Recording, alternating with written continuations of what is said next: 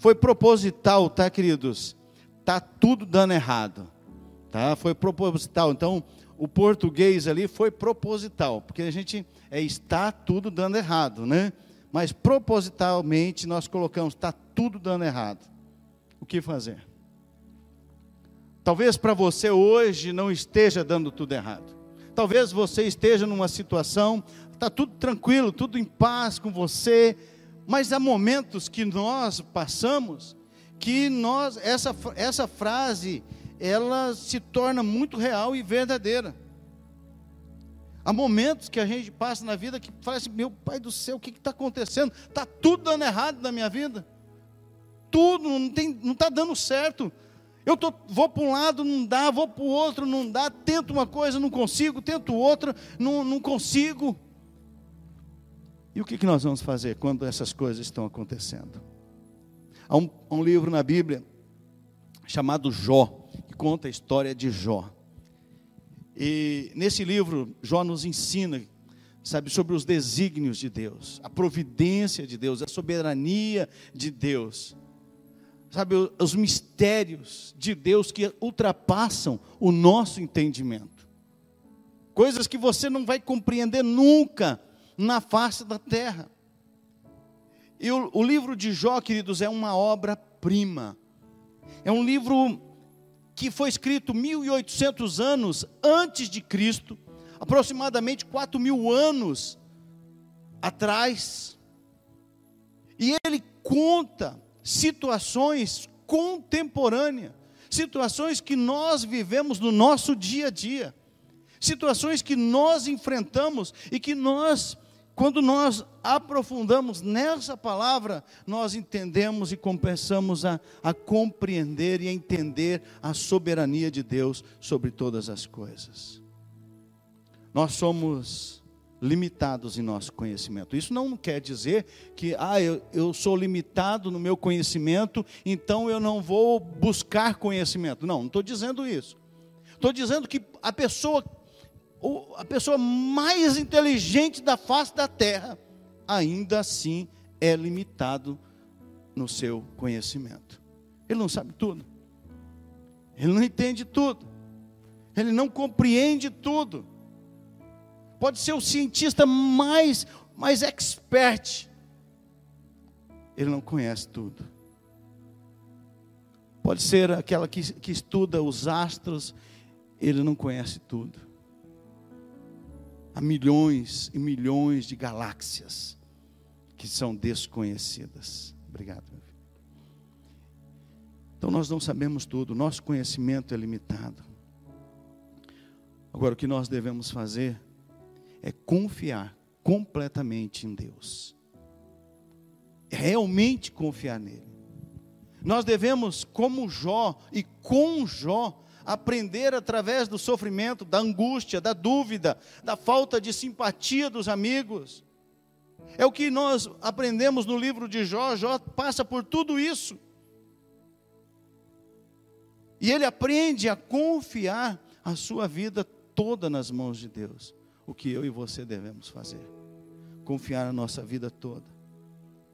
Jó descreve nos seus 42 capítulos um homem que perdeu quase tudo, inclusive os seus dez filhos morrem. Sete homens e três mulheres.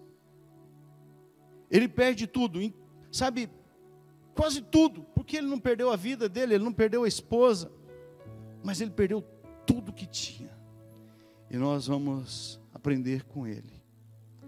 E nós começamos a, a ver esse texto primeiro versículo do texto é, é algo impactante. O texto inicia mostrando a vida de Jó. E olha só o texto, Jó 1, 1. Havia um homem na terra de Uz, cujo nome era Jó, homem íntegro e reto, temente a Deus e que se desviava do mal. Começa mostrando a integridade de Jó, que Jó era um homem íntegro, reto, temente a Deus, que se desviava do mal. Jó tinha uma reputação de um líder forte, de um homem forte, que tinha é, é, o respeito da sua família, tinha o respeito da comunidade, tinha o respeito da região onde ele estava. Ele tinha todo esse respeito. Jó acumulou fortuna. Bem como ele, ele demonstra expertise, sabe, em, em finanças, nos negócios dele. Ele demonstra expertise também nas questões comunitárias, de como lidar, de como trabalhar isso. Eu acho que seria difícil nós encontrarmos uma pessoa como Jó. Isso não quer dizer que nós não possamos e não devamos buscar ter a mesma, as mesmas características que ele tinha. Jó era um homem de discernimento, um homem diligente, um homem devotado a Deus, devotado à sua família, um homem bem-sucedido, um homem estimado por seus companheiros. Esse era Jó. Era um homem, sabe, tão preocupado que os filhos dele faziam festas. Logo depois das festas, ele fazia, ele, ele trazia, fazia holocaustos, e ele falava assim: vai que um dos meus filhos pecaram, vai que um deles falou alguma coisa contra Deus. Já pensou numa pessoa dessa, um homem totalmente preocupado com tudo, mas que confiava em Deus? Jó, ele era isento de culpa, mas ele enfrenta uma tragédia no, assim nos aspectos mais profundos que você pode imaginar.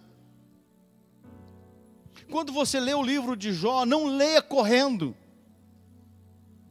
Leia meditando, leia prestando atenção.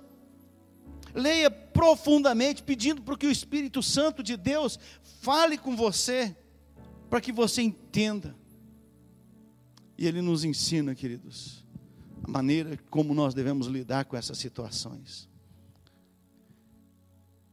No que diz respeito ao caráter, à integridade, à credibilidade, à paciência, ao equilíbrio. Essa é a vida de Jó. Então eu quero junto com você aprender um pouco com Jó. Mas antes de nós aprendermos, nós vamos já aprendendo, nós vamos observar as tentativas de Satanás. Satanás ele não ele não está contente com aqueles que estão buscando fazer as coisas certas, buscando andar nos caminhos de Deus, buscando honrar a Deus. E aí ele faz algumas tentativas e ele traz algumas coisas para que nós possamos é, ser pegos por ele, ou por nós mesmos, no nosso egoísmo, no nosso, no nosso próprio eu.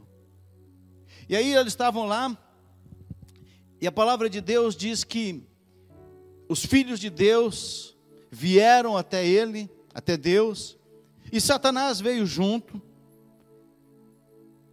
e ali começaram uma, uma reunião, né? Vamos falar assim que eles começaram uma reunião. E aí Deus pergunta para Satanás: Satanás, né, o que, que você está fazendo? Ah, eu estava aí dando uma volta pelo mundo, estava rodeando, estava olhando. E é isso que ele faz, nada que presta. A palavra de Deus diz que ele está ao nosso derredor buscando a quem possa tragar ele está passeando pelo mundo, vendo quem ele pode destruir. Ele está passeando pelo mundo, olhando para cada um que sabe que está num caminho correto. Ele está buscando um espacinho para que ele comece a destruir aquela vida.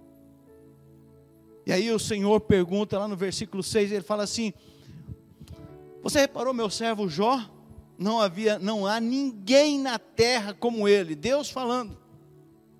É homem íntegro e correto, temente a Deus e que se mantém afastado do mal. Você percebeu? Você deu uma volta, olhou para tudo quanto é lá, mas você viu meu servo João? Tem igual. Homem íntegro, correto, temente a Deus, desvia do mal não faz, sabe, tudo que ele busca é para fazer as coisas corretas. tudo que ele busca.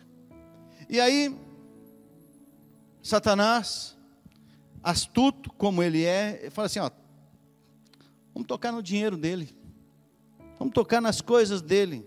Olha só o texto de, Jó 1, 9 a 11. Será que Jó não tem razão para temer a Deus? Isso aqui é Satanás falando.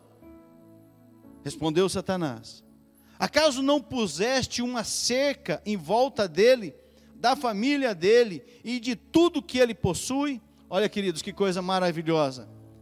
A palavra de Deus diz que os anjos do Senhor acampam-se ao redor daqueles que o temem e os livra. E aqui Satanás está falando: acaso você não colocou uma cerca de proteção em volta dele, da família dele, de tudo que ele possui? Tu mesmo tem abençoado tudo que ele faz, de modo que todos os seus rebanhos estão espalhados por toda a terra. Mas estende a tua mão e fere tudo que ele tem, e com certeza ele amaldiçoará a tua face. Satanás fala para ele: ó, toca nas finanças dele, toca nos bens dele, e você vai ver que ele vai negar você na tua cara.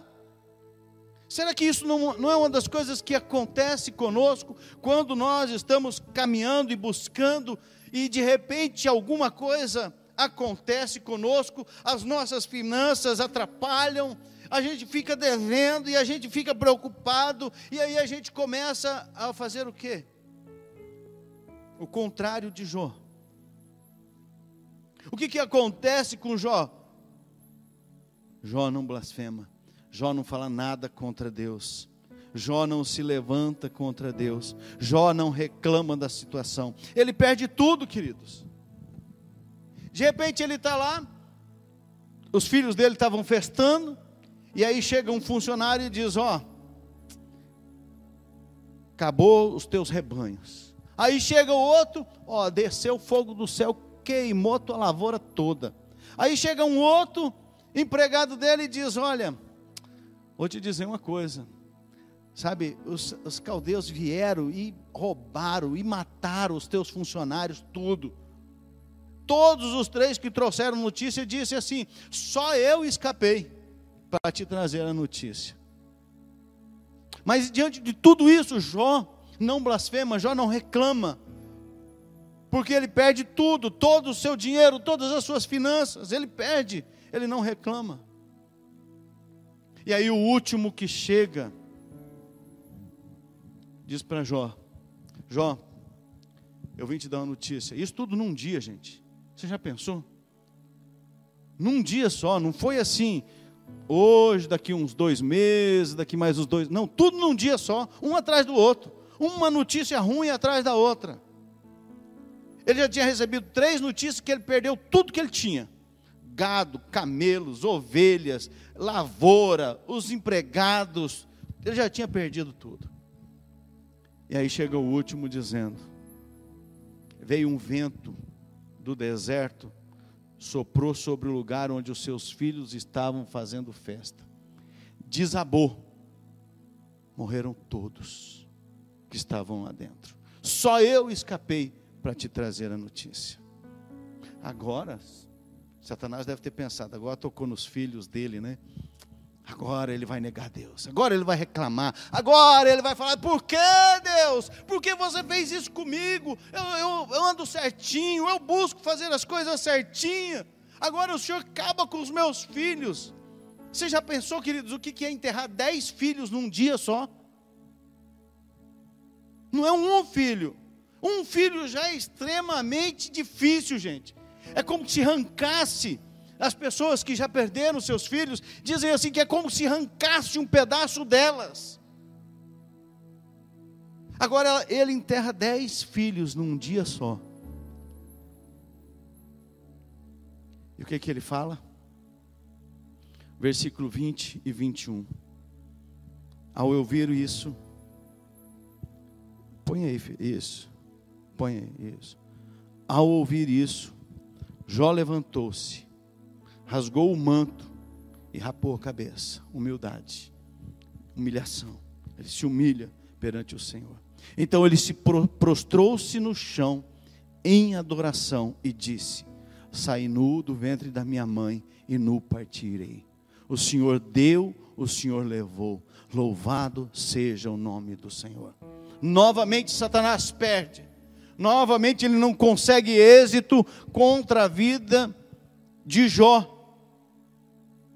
Ele perde todo o que ele tinha. E agora, o que era mais importante para ele, que ele se preocupava tanto, como eu estava dizendo para vocês, que ele fazia holocausto, porque vai que um dos meus filhos pecaram, falaram alguma coisa contra Deus. A gente é assim, né? Pode falar de mim, mas não toca no meu filho, não. Né? Os filhos da gente, a gente arrepia, a gente parte para cima. E Jó não blasfema contra Deus não se vira contra Deus. Jó não reclama de Deus.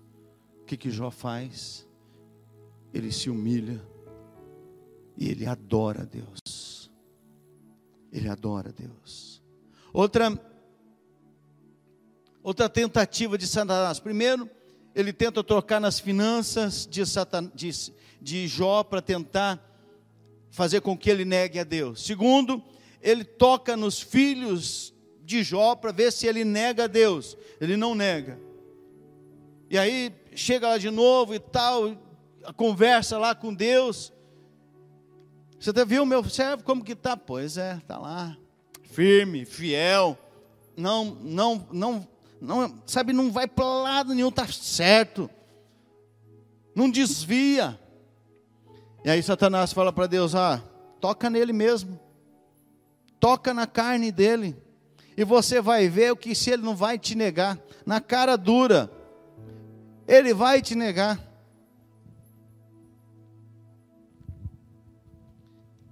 Eu quero ler aqui.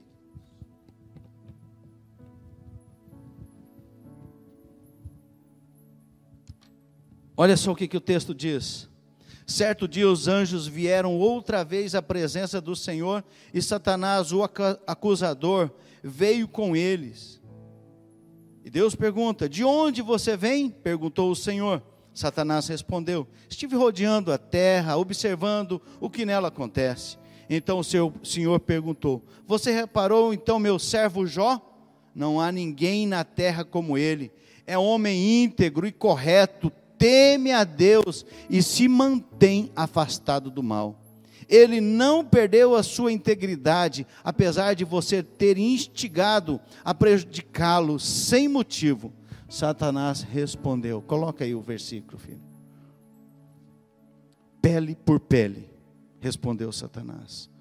Um homem dará tudo o que tem por sua vida. Estende a tua mão e fere a sua carne e os seus ossos e com certeza ele te amaldiçoará na tua face. O Senhor disse a Satanás: Pois bem, ele está nas tuas mãos, apenas poupe a vida dele. Satanás fala para ele: Então, toca na carne dele. Ele vai dar tudo que tem, qualquer um dá tudo que tem pela sua vida. Ele vai te negar na sua cara, na cara dura. Ele vai amaldiçoar o Senhor Deus. O Senhor vai ver. E Deus dá a oportunidade, vai lá, pode tocar nele. Sabe o que, que acontece? A palavra de Deus, versículos depois, vai mostrar que Jó ficou com ferida da planta do pé ao alto da cabeça. Se você já teve furunco no bumbum, você sabe o que é sentar com aquele treino aqui, né? Como que é difícil, dói, dolorido. Agora você imagina, ele estava com ferida purulenta, da planta do pé ao alto da cabeça. Ele estava podre, literalmente. Literalmente, ele estava assim.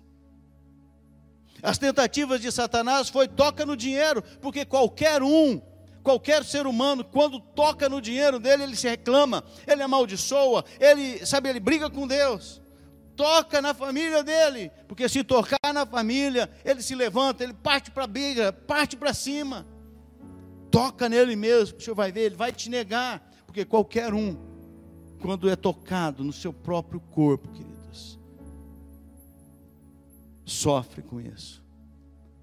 Se você não tiver a sua vida na presença de Deus, vai acontecer isso. Você vai amaldiçoar Deus pelo que está acontecendo com você, pelo que você está passando. A situação de Jó era crítica, gente. Não era brincadeira. Você pensa, falência financeira, perde tudo, morte dos filhos, doença no corpo todo, gente. Você já pensou? Você sabe quando você está com uma dorzinha, um, um machucado no braço, você vai virar e você não consegue virar de noite para dormir. Agora você imagina o corpo inteiro, gente, desse jeito.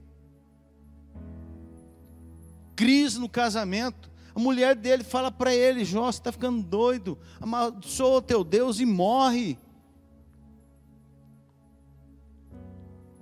Os amigos, a maior parte do livro de Jó, você vai ver o discurso dos amigos dele, supostos amigos primeiros sete dias foi tranquilo, né? Ficaram sentados, choraram lá quando viram Jó, sentaram com ele na cinza, jogaram cinza, pó na cabeça. Sete dias, ficaram calados. Mas depois dos sete dias não aguentaram.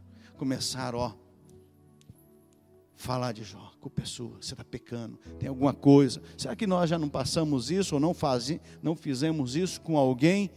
Ah, você está assim porque tem pecado. Aconteceu isso por causa de pecado. Ah, seu filho está assim, sua filha está assim, é pecado. Você tem pecado, sabe? E isso os amigos de Jó começaram a fazer com Jó. Você já imaginou uma situação dessa, queridos? Você passar? Você acha que você está passando muita coisa difícil?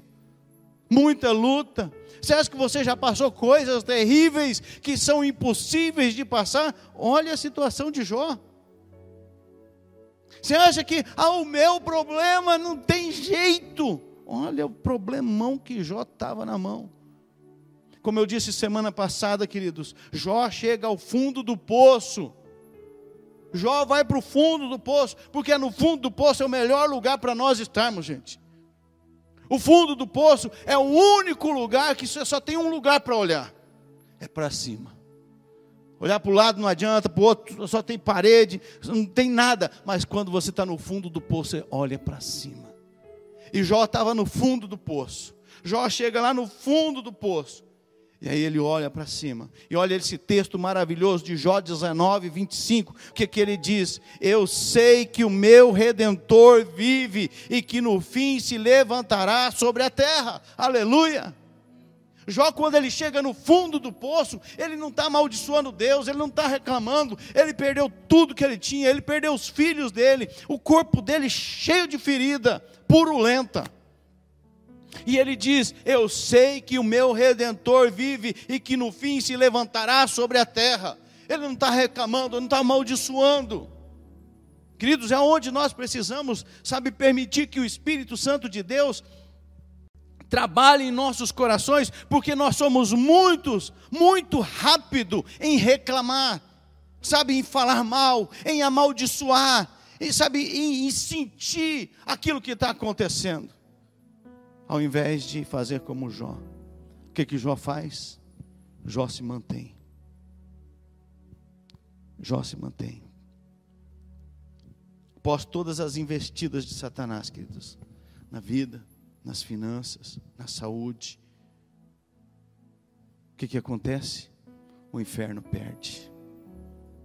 O inferno perde porque ele não abandona Deus, porque ele não desiste do temor a Deus, porque ele não desiste de continuar crendo em Deus, porque ele não desiste de continuar confiando em Deus. O, o inferno perde, queridos, porque ele continua fiel a Deus. Essa deve ser a nossa atitude perde o gado, perde a terra, perde a casa, os filhos morrem, mas ele não perde a confiança em Deus, ele não perde o temor em Deus. Quantas vezes nós, por coisinhas tão inferiores, nós começamos a dizer: Ah, nem sei se eu acredito mais em Deus. Ah, nem sei, sabe? É tanta coisa que eu estou passando. E às vezes são coisas tão ínfimas, tão pequenas. Jó foi uma pessoa disciplinada, queridos. Ele viveu com bom caráter. Ele não viveu segundo as emoções dele. Já tenho dito para vocês, nós somos seres emotivos, temos emoções, mas não devemos, não podemos viver pelas nossas emoções. Se nós vivemos pelas nossas emoções, nós seremos destruídos. Porque se você vai ficar o tempo inteiro chorando, tempo inteiro passando mal, o tempo inteiro angustiado, nós temos que lutar contra isso. João continua olhando para frente, ele continua mantendo a perspectiva, ele continua enxergando lá na frente. Ele não tem uma visão momentânea, uma visão daquele momento, mas ele tem uma visão de futuro. Porque quando ele diz, Eu sei que o meu redentor vive e que um dia ele se levantará sobre a terra, isso é uma perspectiva de futuro, não é uma perspectiva momentânea. Nós temos que aprender e enxergar, sabe, lá na frente, não só o momento que nós estamos vivendo. Diante da tragédia dele, o que, que ele faz? Olha só o texto de Jó 1, 20 e 21, vamos ler novamente. Ao ouvir isso, Jó levantou-se, rasgou o manto, rapou a cabeça. Então, prostrou-se no chão em adoração e disse: Saí no, nu do ventre da minha mãe e nu partirei. O Senhor deu, o Senhor levou. Louvado seja o nome do Senhor. Queridos, no meio das crises, das tragédias, das dificuldades, adore a Deus. Adorar a Deus, queridos, não é cantar somente, cantar faz parte, é uma vida é um estilo de vida. Adorar é um estilo de vida que você vive dia após dia, reconhecendo quem Deus é na sua vida, não o que Ele faz, mas quem Deus é. Outra atitude que nós aprendemos com Jó, quando ele está enfrentando as crises, ele nunca peca contra Deus, queridos. Ele não pecou com palavra, ele manteve o seu senso de integridade, sabe, por toda toda a vida dele, toda a trajetória da vida dele, ele se mantém íntegro. Nós temos que manter a nossa integridade. Olha só, Jó 2, 9 e 10. Então sua mulher lhe disse: Você ainda mantém a sua integridade? Amaldiçoa a Deus e morra. Ele respondeu: Você fala como uma insensata aceitaremos o bem dado por Deus e não o mal? Em tudo isso, Jó não pecou com os lábios. Jó não pecou, queridos. E nós temos que manter a nossa integridade, manter a nossa vida certa, correta, reta, sem desvios, sem quebras, porque essa é a vontade de Deus. Então, diante de todas as tragédias, o que, que nós devemos fazer? Nós devemos nos humilhar, nós devemos adorar a Deus. E nós devemos manter a nossa integridade, o nosso caráter, um bom caráter, o caráter de Cristo. Nós temos que manter. Não podemos ser volúveis, não podemos ir, sabe, com o vento. Ah, estão para cá, eu vou para cá, estão para lá, eu vou para lá nós temos que nos manter firmes e fiéis. Essa é a atitude que devemos fazer, ter. Agora, tem algumas posturas que nós devemos ter, queridos. Sabe a disciplina de Jó? Jó era um cara disciplinado. Ele modela uma valiosa postura, queridos, que nós devemos ter como liderança como pessoas. Nós devemos ter. É por isso que nós devemos pensar sempre nisso. É por isso que você não pode se esquivar que você é um líder na sociedade. Nós gostamos, eu falei já esses dias, nós gostamos muito do texto que a palavra de Deus diz que nós somos cabeça e não cauda. Cabeça é liderança. Então assuma a postura de liderança, de líder. Vamos parar de mimimi, sabe, de coisinha, de dor de cotovelo. Vamos manter a postura que Deus quer de cada um de nós, que Ele requer de cada um de nós. Nós precisamos disso. E o que que uma das posturas de Jó que ele tem? A primeira postura dele é adoração. É lógico que ele se humilha. O texto diz: então prostrou-se no chão em adoração. Ele se humilha. Você só consegue adorar se realmente você se humilhar. Ninguém adora a Deus com coração altivo, orgulhoso. Ninguém adora a Deus achando que é melhor do que o outro, que é mais do que o outro. Ah, porque eu sou. Não, nós não somos nada. Se não fosse a graça de Deus, se não fosse o amor de Deus, se não fosse a misericórdia de Deus, queridos, nós não seríamos nada. Nós estaríamos perdidos, destruídos, afogados no nosso próprio eu, na nossa própria razão. Então, ele adora Deus. Ele adora a Deus no meio da, da situação mais difícil da vida dele, queridos. E, e, e quando nós estamos enfermos, é verdade ou não é? Nós não temos coragem de muita coisa. Ler a Bíblia, orar. Eu lembro quando eu estava lá internado, a Rose lia a Bíblia, porque eu não dava conta de ler a Bíblia. Orar, ela orava também, porque tinha momento que eu não tinha força para orar. Não conseguia. Louvava a Deus, adorava a Deus.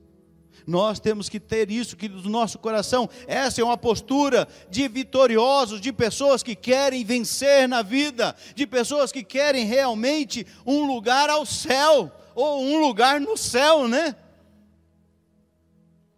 Adorador, adoração.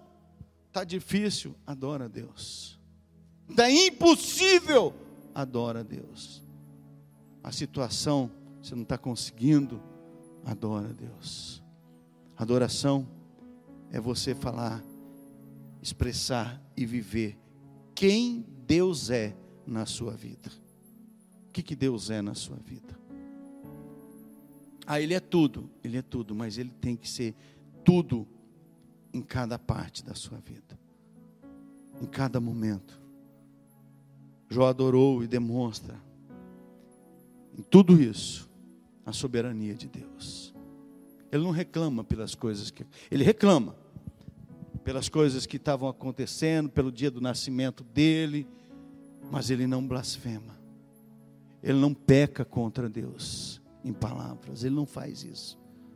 Ele se mantém é o que nós devemos aprender, queridos. É o que nós precisamos. Outra coisa, e essa eu quero abrir um pouco mais. Outra postura de, de Jó, que Jó tem, é que ele mantém a perspectiva, ele não muda. Ele, ele mantém-se firme no propósito, naquilo que ele, sabe, que ele tinha aprendido de Deus, com Deus por andar com Deus. Ele tinha aprendido isso. Então, o que, que acontece com Jó? Ele adora Deus, e porque ele adora Deus, ele é capacitado a captar a perspectiva e o poder de Deus para a vida dele, para aquilo que Deus tinha para ele. Em relação à perspectiva, ele não perde, ele continua crendo que Deus é poderoso e soberano sobre tudo. Passa aí, filho. Isso. Deus é poderoso e soberano sobre tudo. Olha só o texto. Então Jó respondeu ao Senhor: Sei que podes fazer todas as coisas, e nenhum dos teus planos pode ser frustrado.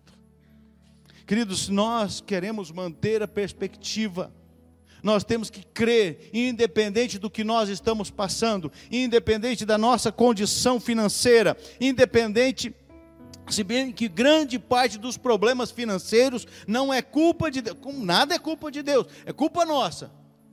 Não é Deus que vai lá e gasta, não é Deus que vai lá e passa o cartão, não é Deus que vai lá e faz uma conta, é eu e você que fazemos isso. E tem gente que faz tudo isso e ainda culpa Deus. Ainda acha que Deus que é o problema. Como Deus, o Senhor me permite? Mas você não tem controle sobre os seus gastos? Deus é, Deus é, é culpado? Não começa. É, eu sempre falo quando a gente vai conversar com pessoas que estão tá com problema financeiro, primeira coisa que você tem que fazer, quebra tudo seus cartão. Tem cartão? De crédito? Tem. Quebra tudo, corta tudo, joga tudo no lixo. Picota com a tesoura para não ter problema. Não, você dobrar assim, você ainda vai querer usar o chip, né? Corta tudinho para não ter problema. Corta, corta o chip. Corta o chipzinho. Ah, você ainda é do, do tempo que usa talão de cheque? Rasga o talão de cheque, joga fora. E agora o Pix, pastor? Agora é tudo Pix, né? Pix, querido, se você não tiver dinheiro na conta, você não faz. Mas tem limite. Lembra de uma coisa: vai lá no banco, tira o seu limite. Arranca seu limite. Você quer controlar as suas finanças? Começa por aí. Porque se você não sabe lidar com o dinheiro que você tem, ainda mais com o dinheiro que você não tem, porque limite é um dinheiro que você não tem. E o banco quer estar tá doido para você gastar. Ele liga para você, olha, aumentamos o seu limite agora. Agora o seu limite é tantos mil reais. Aí você fica faceiro da vida. Né? Não. Vai lá e cancela o seu limite. Não quero quero limite, não quero, quero limite. Não, mas se não tiver limite, não tem conta, então deixa só a poupança. Não tem problema. Então, queridos, nós precisamos, diante de tudo, reconhecer a soberania de Deus. É o que Jó não perde, ele reconhece a soberania de Deus. Ele reconhece que Deus é soberano sobre todas as coisas. Ele é soberano quando ele perde tudo quando ele perde o gado, quando ele perde a, a, a, a parte financeira dele todo, quando ele vai à falência, quando ele quebra, ele não culpa Deus. Ele acredita na soberania de Deus. Quando ele perde os filhos, os filhos dele morrem, ele acredita na soberania de Deus. Outra coisa que Jó não perde é perspectivas, é que os planos de Deus vão além do nosso entendimento. O plano de Deus, queridos, nós somos limitados, lembra que eu falei? mas Deus não é. Há um texto na Bíblia que não está aqui, que ele diz que os planos de Deus são maiores que os nossos planos, os caminhos de Deus são mais altos que os nossos caminhos. Aquilo que, sabe, que Deus tem preparado para você, você não vai entender, você não compreende. Os planos de Deus para a tua vida são além do seu entendimento. Olha só o que, que Jó diz no 40, Jó 42, 3 tu perguntaste: quem é esse que obscurece o meu conselho sem conhecimento? Certo é que falei de coisas que eu não entendia, coisas tão maravilhosas que eu não podia, que eu não poderia saber. Ele sabe que os planos de Deus vão além. Ele falou assim: Olha, agora estou entendendo que eu não entendia nada. Agora eu compreendi que eu não sabia nada que eu falei de coisas que eu não sabia. Queridos, esse é o nosso Deus. Esse é o nosso Deus, os planos dele, o poder dele é acima do nosso entendimento. Terceira, que Jó não perde a perspectiva, é porque ele entende que a dor nos leva a conhecer Deus profundamente. A dor nos leva a conhecer Deus profundamente. Jó 42, 5 revela isso. Gente, esse. Agora ele está dizendo aqui: antes eu só te conhecia de ouvir falar, agora eu te vi com os meus próprios olhos. Esse é o cara que Deus falou lá no começo. Está vendo, meu servo Jó? Não tem homem igual, homem íntegro, reto, temente a Deus, que se desvia do mal. É o cara que chega agora no, no último capítulo, dizendo: Senhor, eu não te conhecia, só de ouvir, eu achei que eu conhecia, eu achei que eu tinha um relacionamento contigo, mas não tinha nada, agora eu estou entendendo. Então ele não perde essa perspectiva, ele aproveita, porque ele entende que a dor o levou mais perto de Deus, conhecer mais a Deus. Ele sofreu, sofreu. Ele passou tristeza profunda, passou, mas aquilo levou a conhecer Deus profundamente. Aproveite, desfrute dos momentos difíceis da tua vida. Nada acontece por um acaso na nossa vida. Nada acontece, ah, não tinha nada para Deus fazer, aconteceu alguma coisa. Não, nada acontece por um acaso.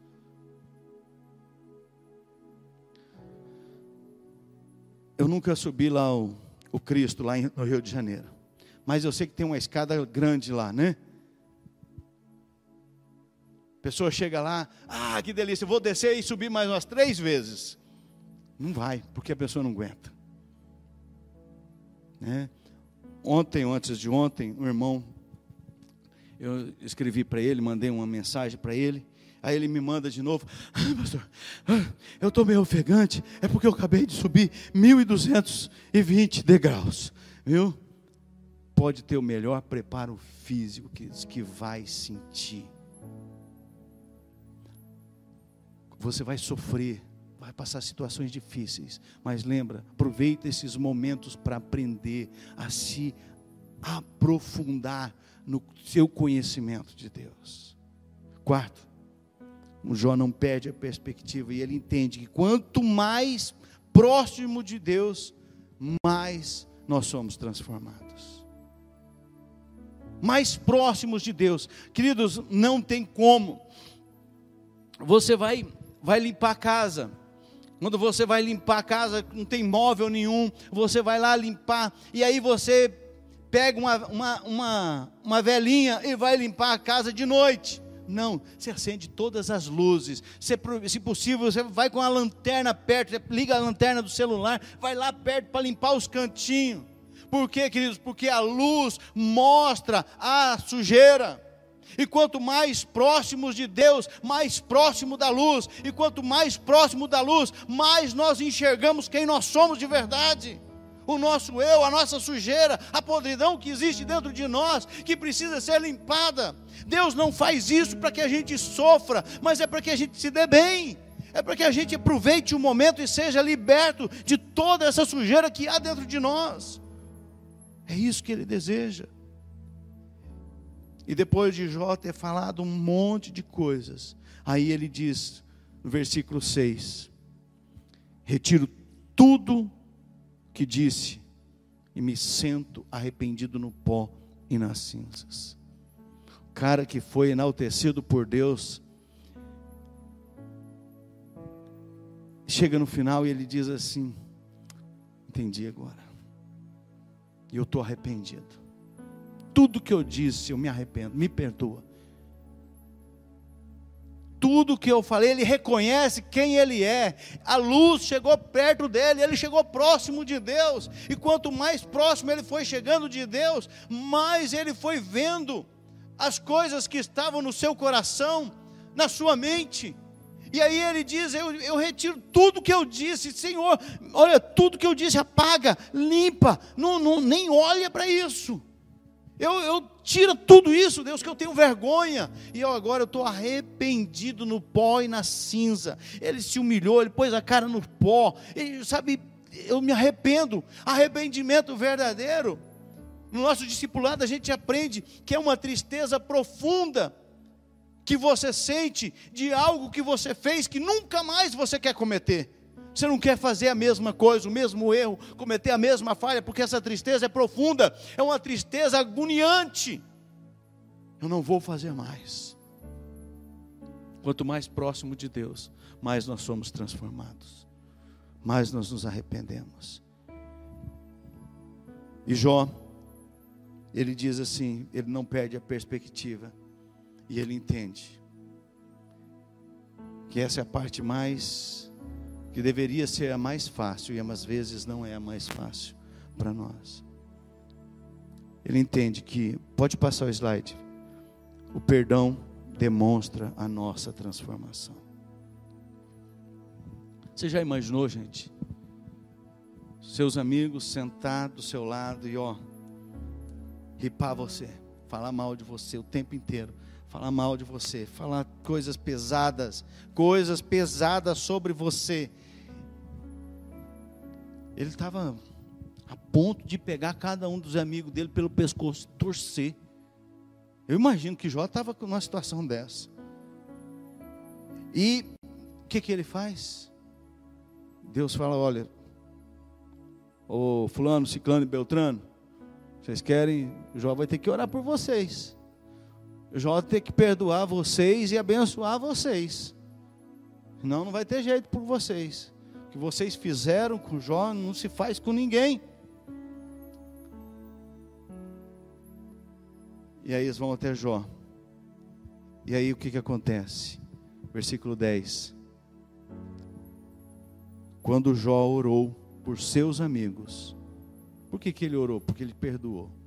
O Senhor o tornou próspero de novo. Na verdade, o Senhor lhe deu o dobro do que ele tinha antes.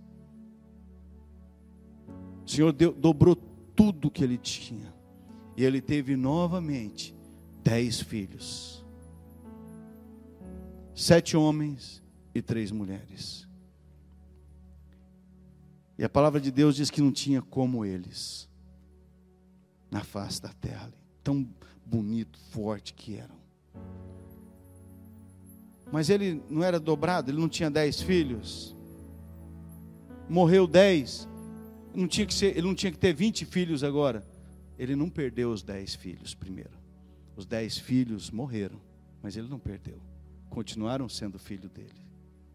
Então ele teve novos dez filhos. Queridos, o perdão demonstra a transformação no nosso coração por mais difícil que seja, você tem que perdoar. Você tem que orar, abençoando as pessoas. É o que a palavra de Deus diz. Abençoando aqueles que estão falando mal de você, aqueles que estão denegrindo você, aqueles que estão ripando você por aí. Você vai abençoar. Você vai orar por eles. Quando Jó orou por seus amigos, o Senhor o tornou próspero de novo. Há uma outra tradução que diz que o Senhor mudou a sorte de Jó. Quando ele ora, porque nesse momento o Senhor viu o coração dele e ele tinha perdoado. Porque Deus conhece, queridos, não só o nosso exterior, Deus conhece o nosso interior. Ele sabe se nós perdoamos ou não. Talvez você precise perdoar alguém Talvez você precise pedir perdão a Deus porque você não perdoa a Deus pelas coisas que aconteceram na sua vida. Talvez você precise pedir perdão por coisas que aconteceram lá na sua infância, que até hoje você traz marcas na sua vida, sabe que fazem parte de você, que há um peso nas suas costas. Talvez você precisa perdoar o seu pai e a sua mãe que te deram uma palavra quando você tinha lá cinco anos e isso você carrega até hoje. Talvez você precisa fazer isso, porque o dia que você perdoar, o Senhor vai te abençoar. Não é que você não tem sido abençoado, mas vai mudar algo dentro de você. Talvez você precisa, sabe, perdoar. Ah, mas meu pai e minha mãe já morreram. Não tem problema, você precisa perdoar a si mesmo. Você precisa pedir perdão para Deus nesse caso. E concluindo, queridos, depois do sofrimento de Jó, ele é abençoado. Queridos, o sofrimento dessa vida é temporário. Jó sofreu, foi intenso o sofrimento de Jó, durou muito tempo, mas não foi para sempre, passou. É bem provável que Jó tenha se lembrado durante toda a vida dele, do sofrimento dele, das dores dele, daquilo que ele passou. Mas a, a crise passou, os problemas passaram, aquilo que ele tinha passado foi embora. Deus restaurou as posses, Deus restaurou, sabe, em porção dobrada. Ele teve novamente os filhos. E a mesma coisa acontece conosco, queridos. Nós enfrentamos dias difíceis, nós enfrentamos, sabe, tempestades que passam. Elas vão passar e a vida nossa vai continuar. Nós não podemos nos afundar, sabe, nas nossas nas coisas que nós estamos passando, nas dificuldades, nos problemas, nos afundar. Ah, não tem mais jeito. Você está no fundo do poço, você está no melhor lugar. Olha para cima, olha para o Autor e Consumador da tua fé, Cristo Jesus, nosso Senhor. Olha para Ele, clama a Ele, busca nele, porque Ele é a única pessoa que pode te ajudar. E olha só, o que, que nós podemos entender, queridos? Que nós, a nossa esperança não acaba nessa terra. A nossa, o nosso vislumbre, a nossa perspectiva não é só nesse mundo, mas é na eternidade com Deus. E olha só o que, que Hebreus diz, o texto de Hebreus 13, 10 e 15 diz assim: Nós temos um altar a cruz em que Cristo foi sacrificado. Versículo 14 e 15 diz assim: Porque este mundo não é nossa pátria, nós estamos aguardando a nossa pátria eterna no céu. Com o auxílio de Jesus, nós ofereceremos continuamente o nosso sacrifício de louvor a Deus, ao contar aos nossos a glória do seu nome. Aleluia! Queridos, a nossa eternidade é que nós temos que vislumbrar, nós temos que olhar, a nossa perspectiva não pode ser limitada a esse mundo. Tem que, sabe, tem que, sabe, tem que olhar lá na frente. E os teus sofrimentos não delimitam a tua eternidade, mas tem que te aproximar, tem que te limpar, tem que te curar, tem que te restaurar depois desse tempo de luta, é igual um, um dia de tempestade. Vem um sol lindo, depois dela brilha o sol. É interessante a gente dizer, né? Ah, hoje não tem sol. Tem, a gente não está enxergando o sol. Né? As nuvens talvez estejam tampando o sol. Mas é interessante quando você sobe de avião e você ultrapassa as nuvens, às vezes você ultrapassa dentro de uma tempestade, o negócio balança, trepida para tudo quanto é lado, você segura no banco, e da hora que ele sobe, a hora que ele passa, lá em cima, acaba a tempestade, acaba as vibrações.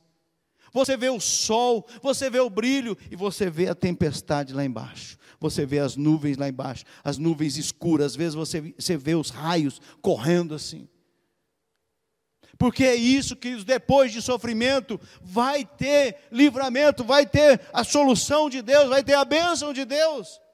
Mas você não pode continuar se amarrando no sofrimento, nas lutas, nos problemas, nas dificuldades. Você tem que ter uma perspectiva. Você não pode olhar aqui e agora. Como eu disse domingo passado, ah, pastor, meu casamento acabou. Acabou por quê? Com quem que você falou? O que, que resolveu? Você deu, ah, eu dei o meu máximo, nós fizemos o que podia, e Deus não quer o nosso máximo, o nosso melhor. Deus quer que a gente traga o melhor de outras pessoas para dentro de nós também. Aquilo que a gente pode aproveitar. No sofrimento vai ter muitas pessoas que vão poder te ajudar. Embora vão ter, vai ter muitas pessoas também que vão pisar em cima de você. Seja fiel no sofrimento, queridos. Eu quero encerrar falando isso. Você vai sofrer nessa vida. Isso não é uma profecia. Isso não é. Ah, o pastor está profetizando maldição. Não. Isso é uma realidade. É uma verdade. É uma verdade. Todos nós vamos sofrer ainda nessa terra, porque nós estamos aqui. A Bíblia diz que este mundo jaz no maligno. Jesus disse: No mundo vocês vão ter aflições. Então não tem jeito de não passarmos por isso. E pessoas que dizem que os filhos de Deus não têm problemas, não têm provações, é falso mestre, é falso profeta. Está mentindo, porque a Bíblia não diz isso. A palavra de Deus diz que vai ter. Não aceite isso como palavra do Senhor na sua vida. Sabe que a pessoa dizendo, ah, você vai, vem para cá, você vai ver seus problemas solucionados. Mentira, é engano. Jó perdeu tudo, queridos. Jeremias foi preso. João Batista foi decapitado. Jesus foi crucificado.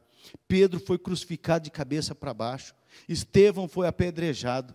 Paulo sofreu naufrágio, prisões, açoite, frio, fome. Todos eles passaram e eram homens de Deus. Eu disse só alguns, tem muitos outros. Os mártires, aqueles que sofreram, sabe, que foram queimados, que foram jogados pelos, para os animais, para os leões, sofreram também. Todos eles sofreram. Eu vou dizer de novo para que você guarde isso, você vai sofrer também. Tem jeito. Agora, os problemas da nossa vida não sugerem falta de fé. Os problemas que a gente vai passar, as provas terríveis, não quer dizer que seja pecado na sua vida, como os, os amigos de Jó. Você pecou, é pecado. E muita gente hoje infelizmente, dentro das igrejas, diz que quando você está passando uma situação, as pessoas apontam o dedo para você, falando: é pecado, o irmão está pecado, ah, o irmão está em pecado. E às vezes não é pecado, gente. Às vezes não é. Há uma enfermidade, ah, tem pecado. Não, às vezes não é, queridos. A gente tem que largar de ser religiosos e ser mais bíblico.